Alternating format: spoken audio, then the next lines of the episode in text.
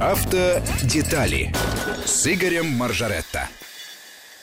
Здравствуйте, у микрофона Евгений Яковлев. И, конечно, без Игоря Маржаретта никак не обойдешься, потому что это наш главный автомобильный эксперт, который знает о машинах, дорогах, правилах практически все.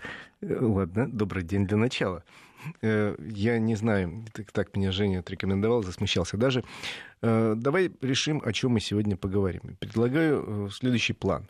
Сначала обсудим, потому что на этой неделе самое важное в автомобильном мире России было подведение итогов прошлого года и прогноза, оглашение прогнозов на год 2020. Это в автомобильном бизнесе, наверное, самое главное событие, хотя, наверное, еще важнее смена правительства. Ну, его состав мы узнаем только на следующей неделе, поэтому пока поговорим о том, что уже знаем. А, это, значит, мы этим займемся в первую очередь, а потом? А потом во второй части я с удовольствием расскажу о путешествии по Германии. Под Новый год такое у меня было. Расскажу о некоторых правилах, свойственных германским только автодорогам и больше никому. О некоторых интересных точках, которые увидел впервые во время этого путешествия. Э, ну, а от вас, соответственно, жду самых разных вопросов, если у вас они есть. Э, напомни, Жень, пожалуйста, как а, Пишите нам WhatsApp или Viber 903 170 63 63. Задавайте не только вопросы, можете поделиться своим опытом а, поездок по Германии. Ну, и не только по Германии. Ну, в общем, начинаем. На этой неделе у нас Ассоциация европейского бизнеса в России подвела итоги года 2019, который был не самым, честно говоря, удачным годом для э, российского автомобильного рынка, потому что по итогам продажи упали на 2,5%. Вроде не так много. Нельзя сказать, что рухнули. Нельзя сказать, что рухнули. Ну, в общем, радоваться тоже особенно нечему. Тем более, что надо учитывать, наш автомобильный рынок однозначно воспринимается в Европе как самый перспективный рынок. Уровень автомобилизации у нас в стране ниже, чем во всех странах Европы, практически во всех. И при этом у нас гигантские расстояния, и нужда в автомобиле есть нужда огромная, особенно в регионах, где общественный транспорт развит не очень хорошо. Нет, есть такие регионы, где просто невозможно жить без автомобиля. Безусловно. И если там в Москве, Санкт-Петербурге, еще в некоторых мегаполисах, в общем, уже мы присытились автомобилями, то э, Москва — это еще не вся Россия, далеко не вся Россия, поэтому надо понимать, что наш рынок в перспективе может стать самым большим. Он и был одно время э, на втором, а то и на первом месте в Европе но лучшие времена пока у нас позади. Примерно 2013-2012 год был, когда продажи в России достигали 3 миллионов автомобилей. Для сравнения могу сказать, что в этом, в прошлом 2019 году в России продано миллион семьсот пятьдесят примерно тысяч. А это и есть, да, вот это э, падение на 2,5%? Вообще в чем считается? В прибыли или Нет, в, в штуках? штуках? Это на 2,5% падение по сравнению с 2018 годом. Еще раз говорю, лучшие года были 2012-2013, когда в России реально продавали 3 миллиона новых автомобилей, и перспективы для роста были. Во всяком случае, все верили, что э, наш рынок будет расти, и у нас мощностей на сегодняшний день по сборке автомобилей в стране примерно на 3,5 миллиона машин в год. Ну, дилеры могут, ну, я имею в виду производители, сильно не страдать из-за того, что продано а в штуках меньше. Может быть, там по прибыли все в порядке? Ну, в общем, есть, конечно, прибыль в деньгах, но по штукам это мы, россияне, должны переживать, потому что, еще раз говорю, страна огромная, расстояния большие, нужда в автомобиле есть, и просто, к сожалению, одна из главных причин, если не самая главная причина, падения рынка последние годы, это ну, не растут доходы населения, это уже на всех уровнях признали. Об этом говорил президент. Вот Об этом говорил президент. Не, до, не растут доходы населения, и многие люди, которым автомобиль нужен на позарез, не, не могут себе позволить не то, что новый, даже очень старый автомобиль не могут себе позволить. Кстати, э, э, автомобильный рынок в некотором смысле э, многие экономисты рассматривают как индикатор экономики в целом. Растет продажи, растут продажи на автомобильном рынке, это значит, что у населения появились деньги, появилась вера в светлое будущее, потому что автомобиль покупает, как ты понимаешь, не на один день, а там на много лет вперед. Э, Причем покупает часто в кредит, а если покупает человек в кредит, значит, он верит, что он, у него будет хорошая зарплата, хорошие доходы. Что он сможет, этот кредит он без проблем да, будет отдавать. Поэтому автомобильный рынок вот индикатор вообще экономики. К сожалению, вот то небольшое падение, которое рыночек наш показал по итогам 2019 года, не есть хорошо.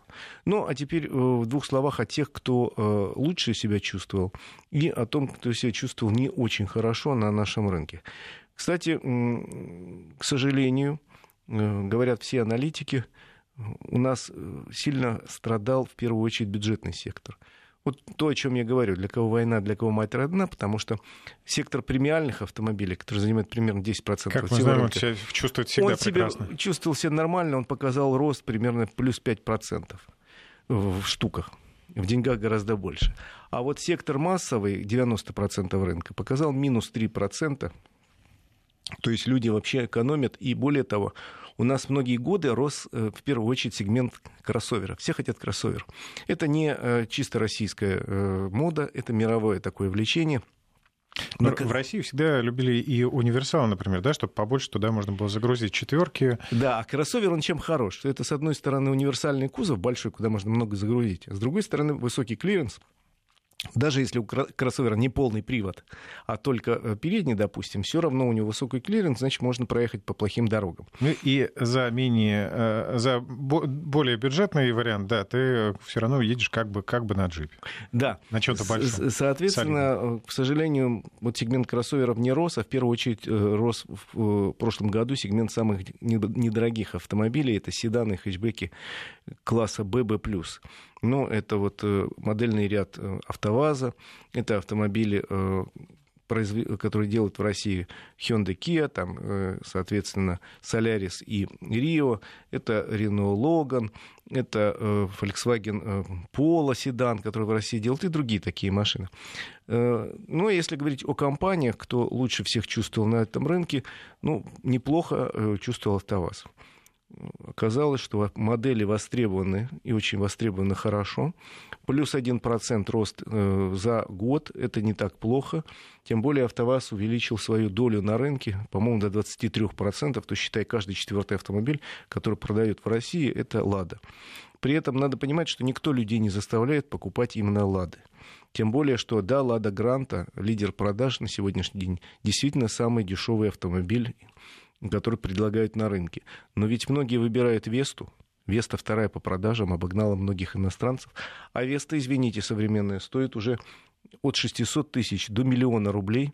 Есть в комплектации, я рассказывал, под миллион рублей. Это Веста СВ э, Кросс э, с автоматом. Я ездил на этом автомобиле. Он отличная машина ничем не хуже, чем предлагают иностранцы. Так что лучше всего чувствовал себя АвтоВАЗ на нашем рынке. Неплохо чувствовали компании, входящие в концерн Kia Hyundai. Они хоть и показали минимальный рост, но все равно э, чувствуют себя очень хорошо. И завод Hyundai Kia в Санкт-Петербурге единственное предприятие в России, которое загружено на 100% работает в три смены практически. Все остальные наши предприятия работают в одну, максимум две смены и загружены кто-то на 50, кто-то на 60%, а кто-то меньше. Э, очень неплохо чувствовал себя концерн Рено, который показал годовой рост плюс 6%, а по декабрю вообще у них в два раза продажи выскочили. Не знаю за счет чего, но вот э, неплохо продавались эти автомобили. В первую очередь надо отдать э, должное кроссоверам Дастер, Каптюр и Новой Аркане. Они продавались лучше. Ну и неплохо продавались стандартные наши любимые бюджетные машины. Это Сандера и Логан. А если говорить о тех компаниях, которые я считаю лично рекордсменами, в первую очередь хотел бы остановиться на продажах компании «Шкода». Вот каждый год смотрю итоги продаж, там у кого-то плюс, у кого-то минус. Обычно стабильность, э, нет стабильности, как говорил один герой, а у «Шкоды» всегда, всегда в плюсе и всегда очень хорошо. То есть они не, не рвут рынок, что называется, занимают место в первой десятке, но при этом у них постоянный рост. На самом деле, мне кажется, это вот залог развития успешного бизнеса. Когда не нужно рвать, когда нужно постепенно идти к своей цели. И вот у них в этом году, в прошлом мир. году плюс 9%. Это очень хорошо на падающем рынке. Я долго думал, почему, а потом понял. У них очень неплохой модельный ряд. Причем есть бюджетный автомобиль, с одной стороны, это Шкода Рапид. Очень, кстати, приятный автомобиль, я на нем ездил. Дальше есть Октавия, которую активно покупают и для себя, и в такси, и в корпоративные парки. Дальше есть, появился вот у них, ну, всегда был большой Суперб, седан и лифтбэк, а теперь очень, очень неплохо продается э, их кроссовер Кадьяк. Я ездил на этом э, кроссовере, прекрасная машина, сбалансированная, И самое приятное, что все основные модели этого концерна, они производятся в России. За счет этого приходит, удается удержать очень приличную цену. Соответственно, вот у них, у них Рапид производится на заводе в Калуге, Кадьяк производится на заводе в Нижнем Новгороде. Сейчас запускают новую модель, я о ней рассказывал, кроссовер Корок, он чуть поменьше, чем Кадек, и, э, судя по той цене, которую они заявили, автомобиль будет очень неплохо продаваться, от миллиона триста примерно. Это вполне приемлемо да, Да, очень неплохо будет продаваться. Причем это автомобиль с передним приводом, но в очень богатой комплектации. Соответственно, будут и более дешевые комплектации, и более дорогие. Э, появляется корок. То есть умная, правильная, сбалансированная политика, хорошие цены, российское производство, вот тебе, в принципе, э, слагаемые успеха, которые позволяют этой компании очень э, хорошо себя чувствовать. А напомню, у АвтоВАЗа какой прирост? Э, плюс один процент. Ну, тут, тут, ну, существенная разница. Кто у нас в этом году, в прошлом, победители, это китайские компании. У нас сразу несколько китайских компаний рванули, причем довольно сильно. И хотя в абсолютных э, цифрах, может быть, не так э, заметно на фоне многих европейских компаний, но на фоне цифр относительных рост, конечно, фантастический. Э, больше всего рванула компания Хавейл, завод, помнишь, я рассказывал, они открыли в Тульской области. Но они как-то достаточно стремительно завоевали популярность, именно сам бренд как-то укрепился да. в сознании россиян. Да, и они очень хорошо э, продавали, и за год продали больше 12 тысяч автомобилей. Это если считать, что начинали там с нескольких сотен в 2018 году, а тут сразу 12 тысяч. В общем, рост чудовищный в 4 раза продаж, и это э, один из рекордов. Такой же рост э, в 4 раза у нас у компании Джили. Но эти молодцы, они наладили производство автомобилей в Беларуси. Там есть совместное предприятие Белджи с китайцами, и оттуда идут автомобили, тоже рост довольно прилично, 10 тысяч почти автомобилей за год четыре раза это отличный показатель. И... Но Джили, по-моему, давно присутствует на российском давно, рынке. Давно. Кстати, Хавейл тоже давно присутствует на российском рынке, просто он иначе назывался. Э, они назывались э, Great Wall и очень неплохо mm. себя чувствовали. Потом зачем-то переименовались. Ну, вот. Компания, кстати, которая производит, по-прежнему называется Great Wall, а марка Хавейл. Великая стена. Великая стена. Ну, такое китайское название. Очень хорошо продавалась еще третья китайская марка Чанган которая тоже, тоже рванула, что называется, с ровного места, и 3000 машин продала.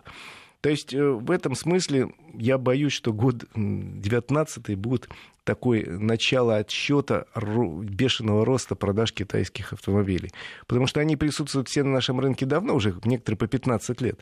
Но при этом всегда там, знаешь, там плюс-минус 100 тысяч, там вот какие-то небольшие продажи, все вместе китайские компании, я помню цифру, никогда больше 3% российского рынка не имели.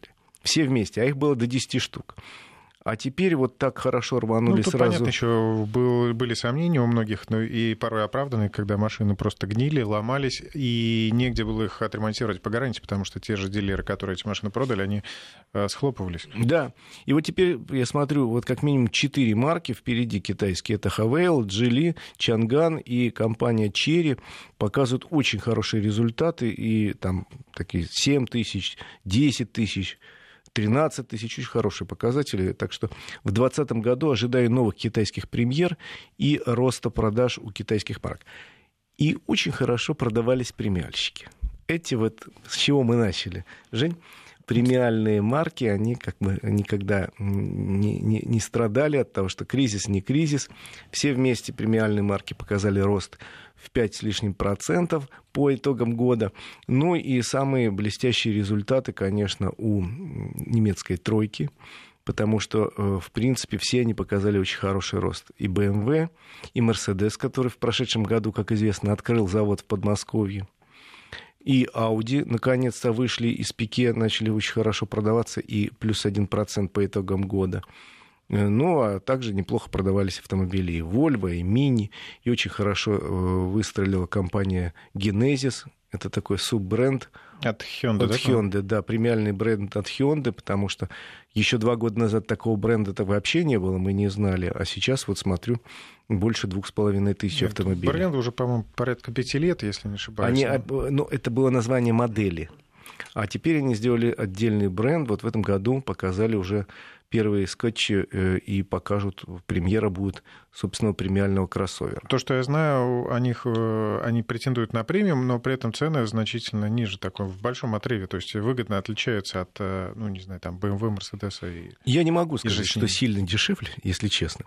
Да, есть небольшой разрыв в цене, есть, но он совсем небольшой. Сейчас уже принципе, уже всем понятно, Жень, ведь как бы если человек, э, фирма хочет делать автомобиль какого-то качества, какого-то уровня, она должна э, вкладывать в это деньги, привлекать кадры, покупать только самые дорогие комплектующие материалы, и хошь не хошь, дешевым автомобиль получиться не может априори. Вот даже если взять китайцев, о которых мы только что говорили, вот фирма Хавейл делает э, кроссовер довольно большой, очень симпатичный, на, самом, на своем заводе в Туле, аж Семен называется. Хорошая машина, интересная машина, э, но при этом надо понимать, что уже за 100 рублей китайскую машину не купишь. Этот кроссовер в хорошей комплектации стоит полтора миллиона рублей. Некоторые говорят, как китаец полтора миллиона рублей? Да, что вы хотите. Там самые современные технологии, там лучшие по качеству материалы. А что вы хотите, чтобы это делали из палок и... Ну, знаешь... опять же, вот э, вернемся к рассказу о том, когда раньше, покупая китайца, да, который сгнивал там через год, ну, то есть уже сквозная коррозия. Понятно, но зато он был очень дешевый.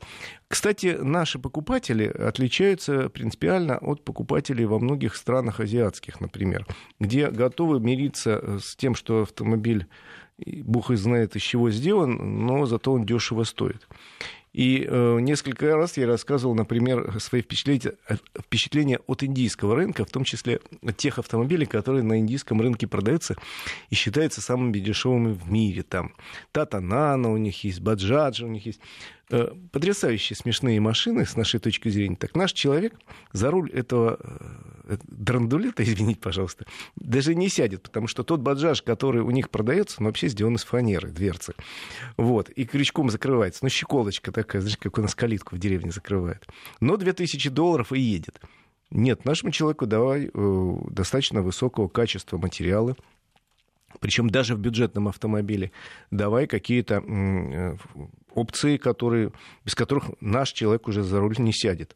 Ну вот даже если взять «Ладу Гранту», я ездил не так давно на этом автомобиле. Вот если даже взять «Ладу Гранту», самый дешевый стоит 450 тысяч рублей, самый богатый, э, комплектованный 600 с небольшим тысяч рублей. Ну, извините, там теперь в каждом автомобиле есть минимум там, две подушки безопасности. Там есть усилитель руля там обязательно есть АБС в каждом автомобиле. При желании самой дорогой версии автомат же. Да, появляется автомат, появляются системы безопасности многочисленные. А кондиционер везде или? Кондиционер практически в каждой версии, кроме самой такой базовой, есть кондиционер. То есть, в принципе, вот мы уже не готовы к тем, чтобы э, вот этих функций в автомобиле не было. Более того, вот, например, у нас в стране примерно 50% машин продают в кредит. Это хорошая цифра. Э, к сожалению, государство в этом смысле достаточно мало помогает, потому что в прошлые годы были очень хорошие кредитные программы с государственной поддержкой. Сейчас существует только э, две программы маленькие, и сумма выделена на год э, совсем небольшая. Это первый автомобиль и семейный автомобиль позволяющие эти, эти программы позволяют сделать 10% скидку на машину, если ты возьмешь в кредит – ну, а дальше там целый ряд условий. Мало того, что это должен быть действительно первый автомобиль в семье, или семья должна иметь не, не, более двух несоверш... не менее двух несовершеннолетних детей, только тогда можно получить. Плюс к тому, э, самое главное условие, автомобиль должен быть стоимостью до миллиона рублей. А в миллион рублей э, сейчас практически мало что помещается, потому что средняя стоимость машины на российском рынке э, где-то миллион триста пятьдесят тысяч рублей. Ну, весь российский автопром бы вошел легко. Даже миллион триста пятьдесят тысяч рублей. Поэтому в миллион укладывается не так много машин. Я могу перечислить. Это прокли... Э, укладывается модельный ряд АвтоВАЗа в эту сумму в миллион. Э, и укладываются недорогие э, комплектации на сегодняшний день. Kia Rio, Hyundai Solaris уже дорогие за миллион перевалили, увы укладывается э, Hyundai, я сказал, э, Renault Logan, Renault Sandero. Rapid, наверное. Э, Rapid, не все комплектации, Шкода Rapid, Renault Duster, базовые комплектации. В общем, ну, еще несколько моделей, и, в общем, и все. Ну, Volkswagen Polo седан. К сожалению, большинство... Китайцы. китайцы, некоторые. Причем китайцы не, не, не, далеко не все. Многие китайцы сейчас работают уже за миллион хорошей комплектации. Поэтому дилеры просят, например, государство, давайте поднимем эту э, верхнюю планочку хотя бы до полутора миллионов, чтобы люди могли выбирать. Потому что если это семейный автомобиль, например, для перевозки с детьми, да, достаточно узкий спектр. Может, люди хотят автомобиль чуть побольше. Нельзя уже, не, не попадает под эту программу. А вообще кредит э, в автомобильном бизнесе – это двигатель прогресса. В Америке, насколько я помню, 95% автомобилей продают в кредит. В Европе эта цифра колеблется от страны к стране э, в районе 80-85%. У нас 50%. 50, ну, хотя, еще раз говорю, есть слабенькая, но есть проблема, программа господдержки, может, еще в течение года будут какие-то. Есть э, так называемые каптивные программы, это когда банки, э, работающие с той или иной маркой, э, предлагают на те или другие модели свои кредитные программы, причем бывают очень интересные. Бывают с достаточно низкими годовыми ставками. Правда, это, как правило, распространяется на не самые популярные модели. Бывают даже нулевые ставки, но это, опять же, касается э, не самых интересных моделей. Но, в принципе, кредитные программы есть, и если у вас вот сейчас конкретно не, не очень много денег в кармане, а есть уверенность, что работа будет продолжаться и доходы будут хотя бы не уменьшаться, тогда кредиты — это нормально, это мировая тенденция, это российская тенденция, это хорошо. Мне, ну, это лично мое мнение, никому не буду навязывать. Мне кажется, что если денег не хватает на какую-то хорошую новую машину, лучше взять за эти деньги немного подержанную может и быть. сэкономите значительно. Тем более, что подержанные тоже сейчас можно взять кредит. Эта тема распространяется особенно быстро. Кредит на подержанные автомобили предлагают практически все марки.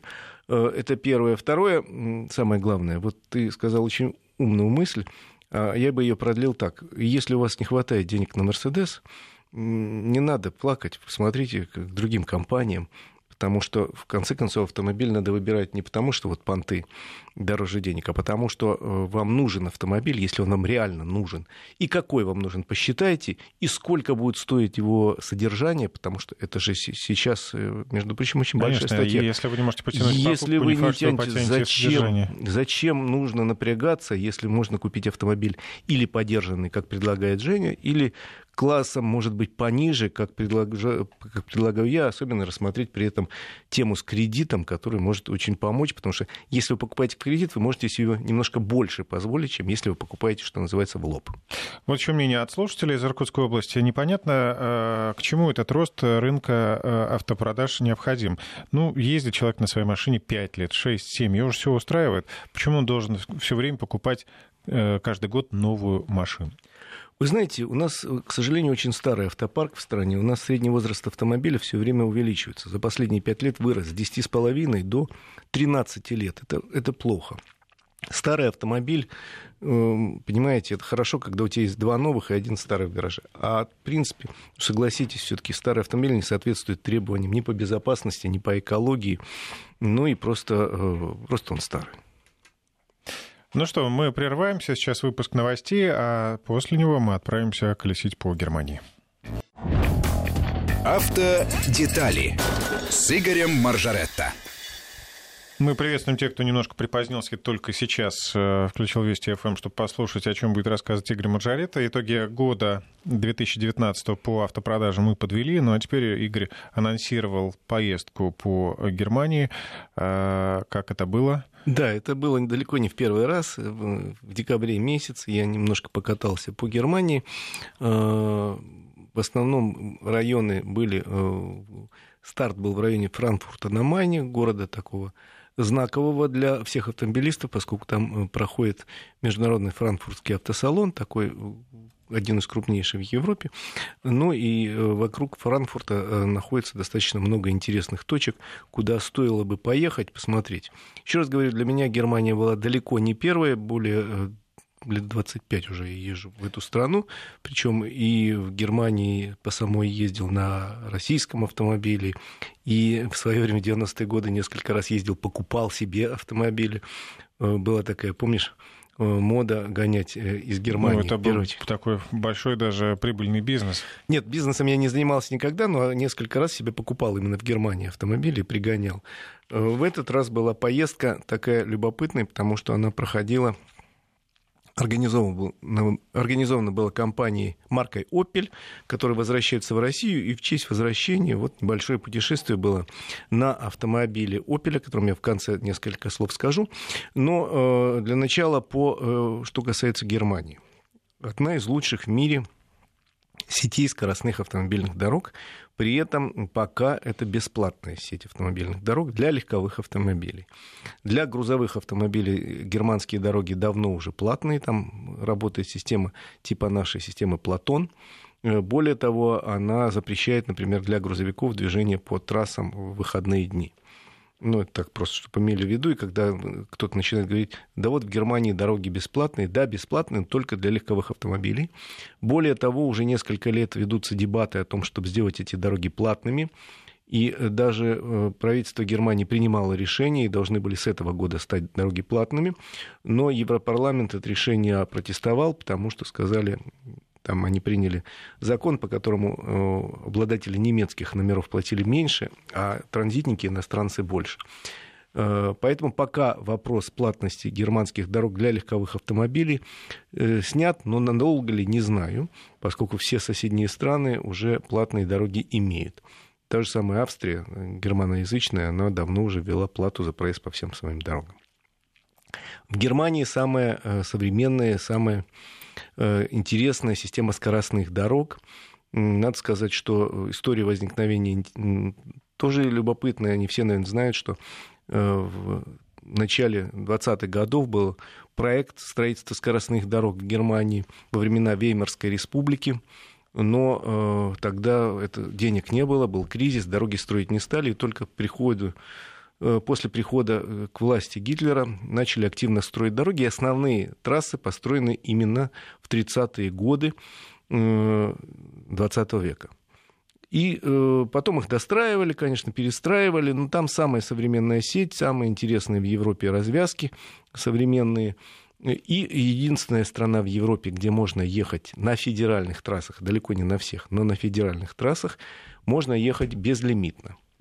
То есть э, основные федеральные трассы позволяют в левом ряду, хотя знак стоит 130, э, как правило, разрешается ехать с превышением этой скорости только в левом ряду.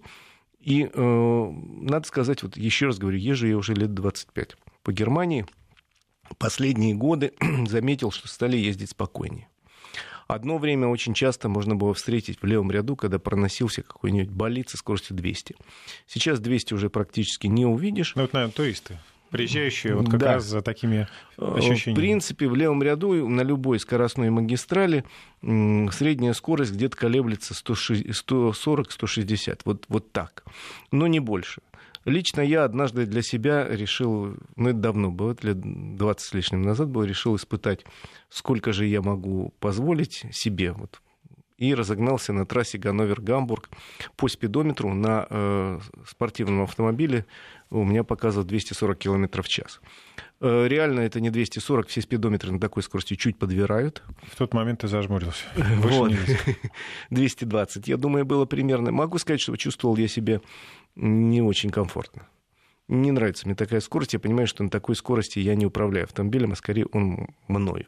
И поэтому вот сейчас, последние годы, попадая в Германию, я попадаю раза два в год, ну, ну 140 в левом ряду, ну да, вот дальше я не чувствую себя комфортно и гоняю так очень умеренно. А обычно вот эти магистрали федеральные, главные, там по три полосы в каждую сторону. И, соответственно, если тебе нравится в левом ряду несись, как заводной, только если ты видишь, что кто-то поджимает, надо обязательно уступать дорогу. Ну и если ты нормально едешь, то вот для тебя два правых ряда встал и поехал. Ограничение скорости, э, я уже сказал, на федеральных магистралях, на остальных, э, как и у нас, 100, по городам 50. Есть и более серьезные ограничения, надо строго соблюдать, поскольку в Германии нету, конечно, никакого плюс 20. реально у них вот этот самый зазор скоростной зависит от скорости. Если это в населенном пункте, в населенном пункте, где написано 50, ну, максимум 53, иначе штраф. Штраф пусть небольшой за плюс до 10 километров, но все равно 15 евро. Это примерно сколько получается? Тысяча рублей. Э, значит, если э, скорость там установлена 100 км в час, вы едете 105, но это еще можно. Но 110 уже не надо ехать, могут оштрафовать. Еще раз говорю, зазор составляет от 3 до 5 километров, не более того. А вы говорите. Да, а вы говорите, причем э, особенно строго в населенных пунктах, еще раз говорю, больше, чем на 3 километра превысите, можете очень жестко поплатиться. Немцы, надо сказать, мало того, что они сами по себе достаточно законопослушны, они бдят, что называется, и очень внимательно следят за другими нарушителями э, каких-то правил дорожного движения. У них есть, например, очень серьезные нарушения, считается, за несоблюдение дистанции между автомобилями. И за это разные штрафы, ну, при разных скоростях. Штраф может достигать 300 евро. А и... как же замеряют? Э, там есть система у них замера такого на, на глаз. Я не знаю, не буду в подробности вдаваться, но могу сказать честно, что если вы будете прижиматься к бамперу где-нибудь на автостраде, какой-нибудь немец может позвонить в полицию, и вас остановят на ближайшем перекрестке. И по вот этого звонка от бюргера вполне достаточно, чтобы вынести серьезный штраф, серьезное наказание. Я помню, 20 лет назад с лишним меня просил один мой товарищ, он наш бывший соотечественник, переехавший в Германию, надо было перегнать машину из одной деревни в другую. Расстояние было буквально несколько километров. У этой машины не было техосмотра. Она была на ходу, все, но у нее не было техосмотра, а техосмотр у них сзади на номере вот такая блямба, э, такая блестящая, кружочек такой наклеивается. И он очень боялся, говорит, слушай, мне надо перегнать эту машину, но техосмотр получает ради того, что перегон, вот дорого, давай вот так. Ты поедешь на этой машине впереди, а я сзади буду прижиматься Прикрывать к бамперу. номер. Да, чтобы никто не увидел. А то, видит, говорит, сообщат, это я потом штраф замучаюсь платить. И я помню, как он дергался, хотя переехать надо было из одной деревни в другую. Там несколько километров. А все обошлось? Все обошлось, но это было 20 с лишним лет назад, я был молодой, и сейчас, может быть, и не стал бы так рисковать. Но я просто к тому говорю, что имейте в виду, в Германии принято сообщать о нарушителях правил дорожного движения. Из звонка от какого-то гражданина Мюллера вполне достаточно, чтобы вас оштрафовали очень серьезно. Ну и э, еще хотел сказать очень важную вещь. Сейчас во многих городах в Германии ограничен въезд или вообще в город, или в какие-то районы города по экологическому классу.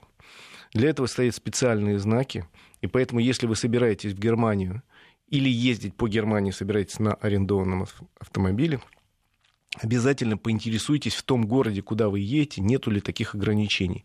Потому что, соответственно, тогда надо брать или арендный автомобиль со специальной наклейкой, у них специальные наклейки, либо на, на свой автомобиль получать эту наклейку. Это можно сделать по интернету. Довольно несложная процедура, но займет недели две. Либо в Германии на а, аккредитованных мастерских, их огромное количество, тоже выяснить по интернету, где. Э, стоит эта услуга примерно 5 э, евро.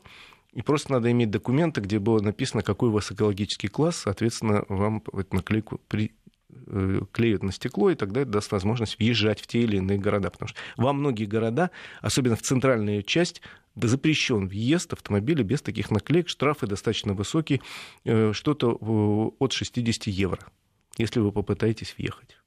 Ну и э, обычная информация по поводу алкоголя. В Германии, как и у нас, 0,3 промили. В любом случае не советую употреблять никакое количество алкоголя, если вы едете по этой стране, потому что штрафы могут быть достаточно серьезные. Штрафы начинаются, хотя разрешено 0,3 промили, штрафы начинаются с 0,5. Если не произошло ничего э, у вас до 0,5, то штрафа не будет. Но если произошло что-то, то 0,3 э, и выше это штрафные санкции, причем серьезнейшие. Ну, то есть, э, условно, немец может выпить с вечера пиво, а утром в большом объеме выпить пиво, а утром спокойно поехать. Да, и если он нормально едет, ничего не произошло, если до 0,5 у него, то это даже не наказывается. Э, для начинающих водителей таких допусков нет. Про дороги я все рассказал, значит, про любимые... Парковки платные, Парковки бесплатные. платные практически везде. При этом надо э, заучить несколько слов, я не буду их диктовать. Посмотрите в интернете несколько слов, потому что очень много парковок, которые, э, где разрешается парковка только для местных жителей. То, что у нас называется резидентская парковка.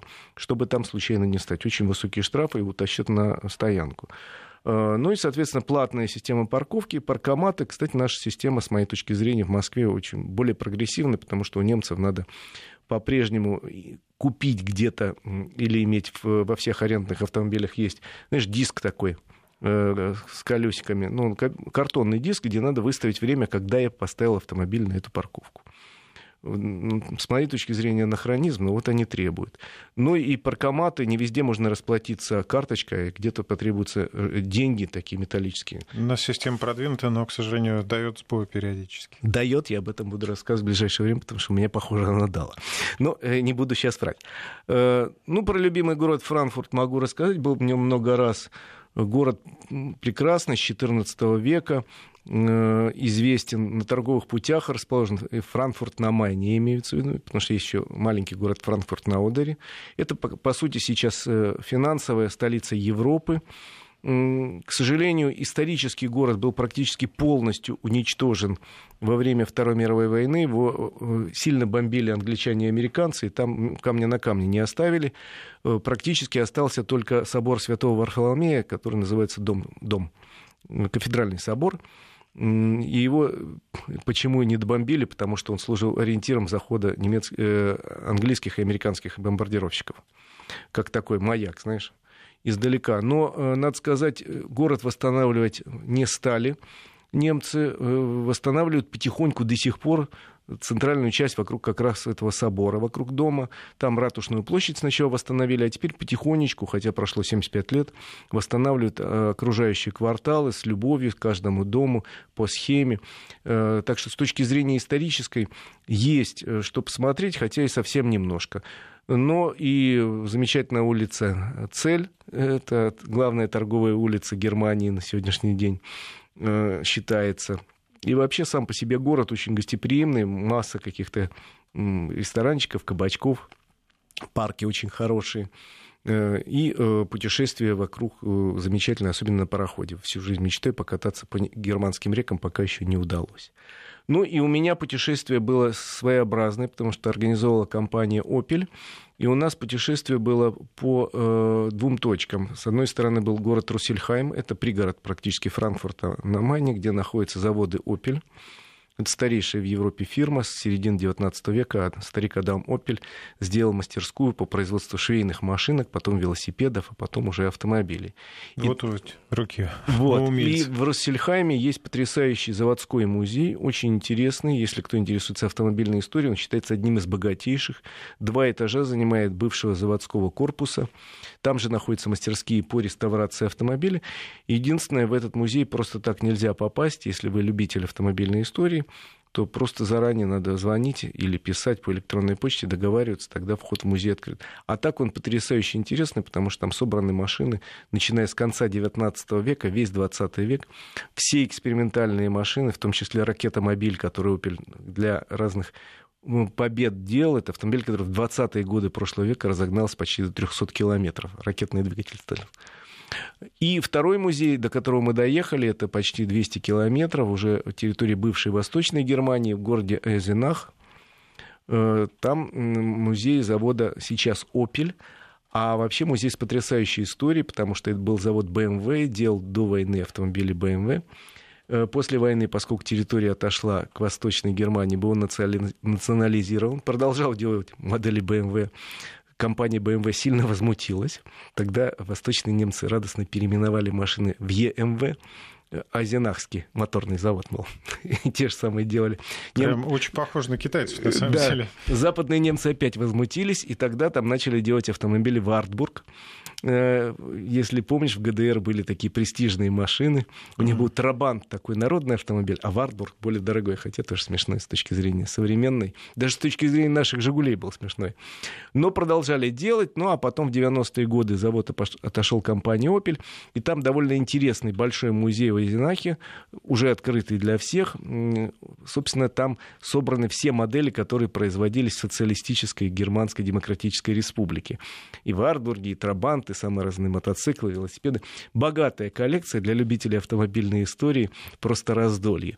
Ну и, соответственно, там все автомобили, которые делались на этом заводе. Вообще, есть, оказывается, огромная категория людей, любителей автомобильной истории, потому что в Европе гигантское количество автомобильных музеев, я во многих был, и всегда э, видишь, насколько интересно людям, как много желающих посмотреть, прикоснуться к этой истории. Ну, то есть ты не один стоишь там среди экспонатов? Ничего подобного. Да даже в Москве уже несколько автомобильных музеев, я был в нескольких из них, и это очень интересно. Значит, рекомендую. Например, на Рогожке у нас очень хороший московский музей.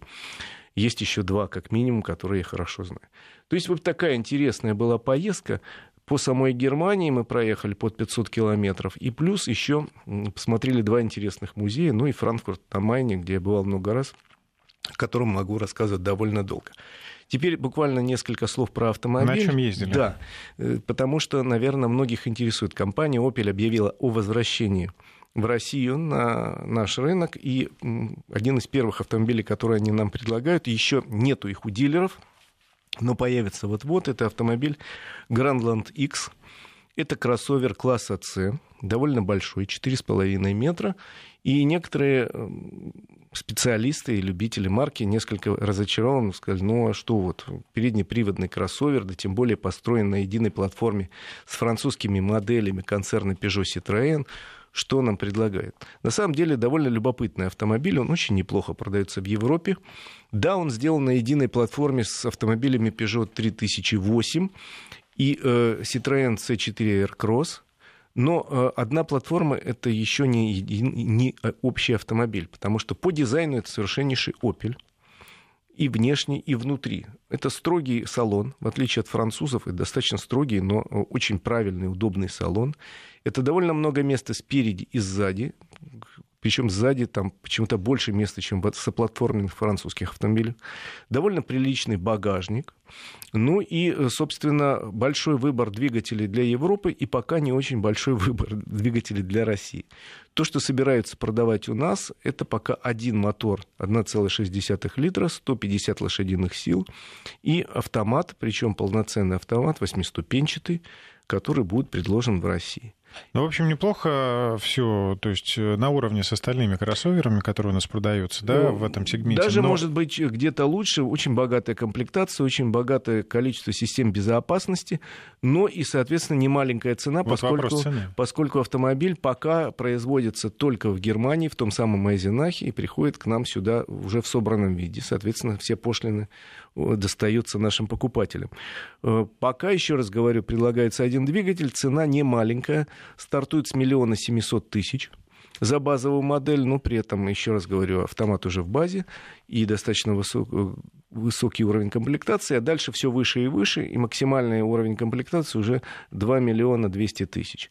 Это получается чуть дороже, чем конкуренты. Я называл, допустим, ту же самую Шкоду Кодиак, но Шкода Кодиак, собранная в России, даже с полным приводом, будет дешевле стоить, чем переднеприводный Opel Grandland X. Но при этом надо понимать, что э, немцы не ставят задачи на сегодняшний день, да и не с чем им пока порвать наш рынок. Они хотят попробовать, они хотят напомнить о себе, они хотят... Снова застолбить свое место, которое привлечь занимали. любителей марки, сказать, вот, дорогие любители, мы вам уже сейчас готовы принадлежит, вот, предложить вот этот автомобиль.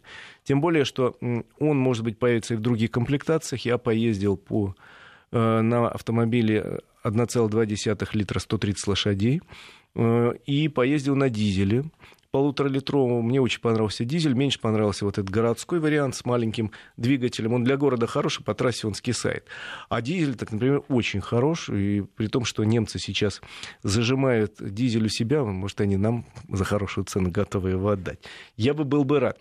Но автомобиль, еще раз говорю, внешне не вызывает отторжения. Более того, он совершенно сделан в стиле Опеля и абсолютно не похож ни внешне, ни внутри салона на собратьев по платформе на автомобиле Peugeot или Citroën. Он другой, он Opel. Это сразу видно. Ну, конечно, я думаю, что россияне ждут и появления других моделей. Я надеюсь, тем более, что глава Opel в России объявил о том, что в течение года нам покажут шесть новых моделей, часть из которых, наверное, будут локализовать в России, и тогда это будет интересно. Ну что, Игорь, прощаемся. Время наше, к сожалению, как-то пролетело мгновенно. Как всегда. Как всегда. Было очень интересно, потому и время летит. А, Ждем тебя э, на следующей неделе и в понедельник, по-моему, да, и в Буду появляться, буду рассказывать о новинках, тем более на следующей неделе у нас новости в связи с появлением нового правительства наверняка будут интересны. Кто будет руководить э, ведомствами, которые отвечают за дороги, за машины, за нас, за водителей. Спасибо, Игорь Маджаретта. Счастливо. Всем хорошей дороги. Автодетали